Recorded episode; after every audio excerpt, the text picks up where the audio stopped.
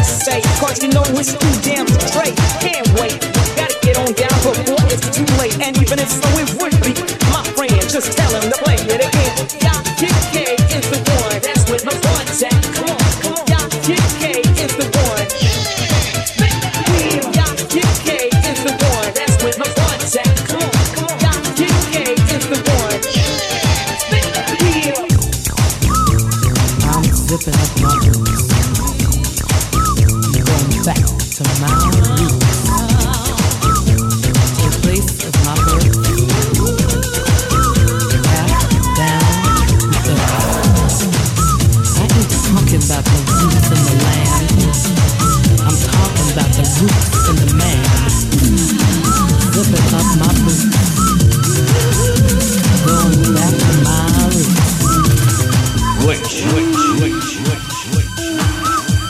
In paradise.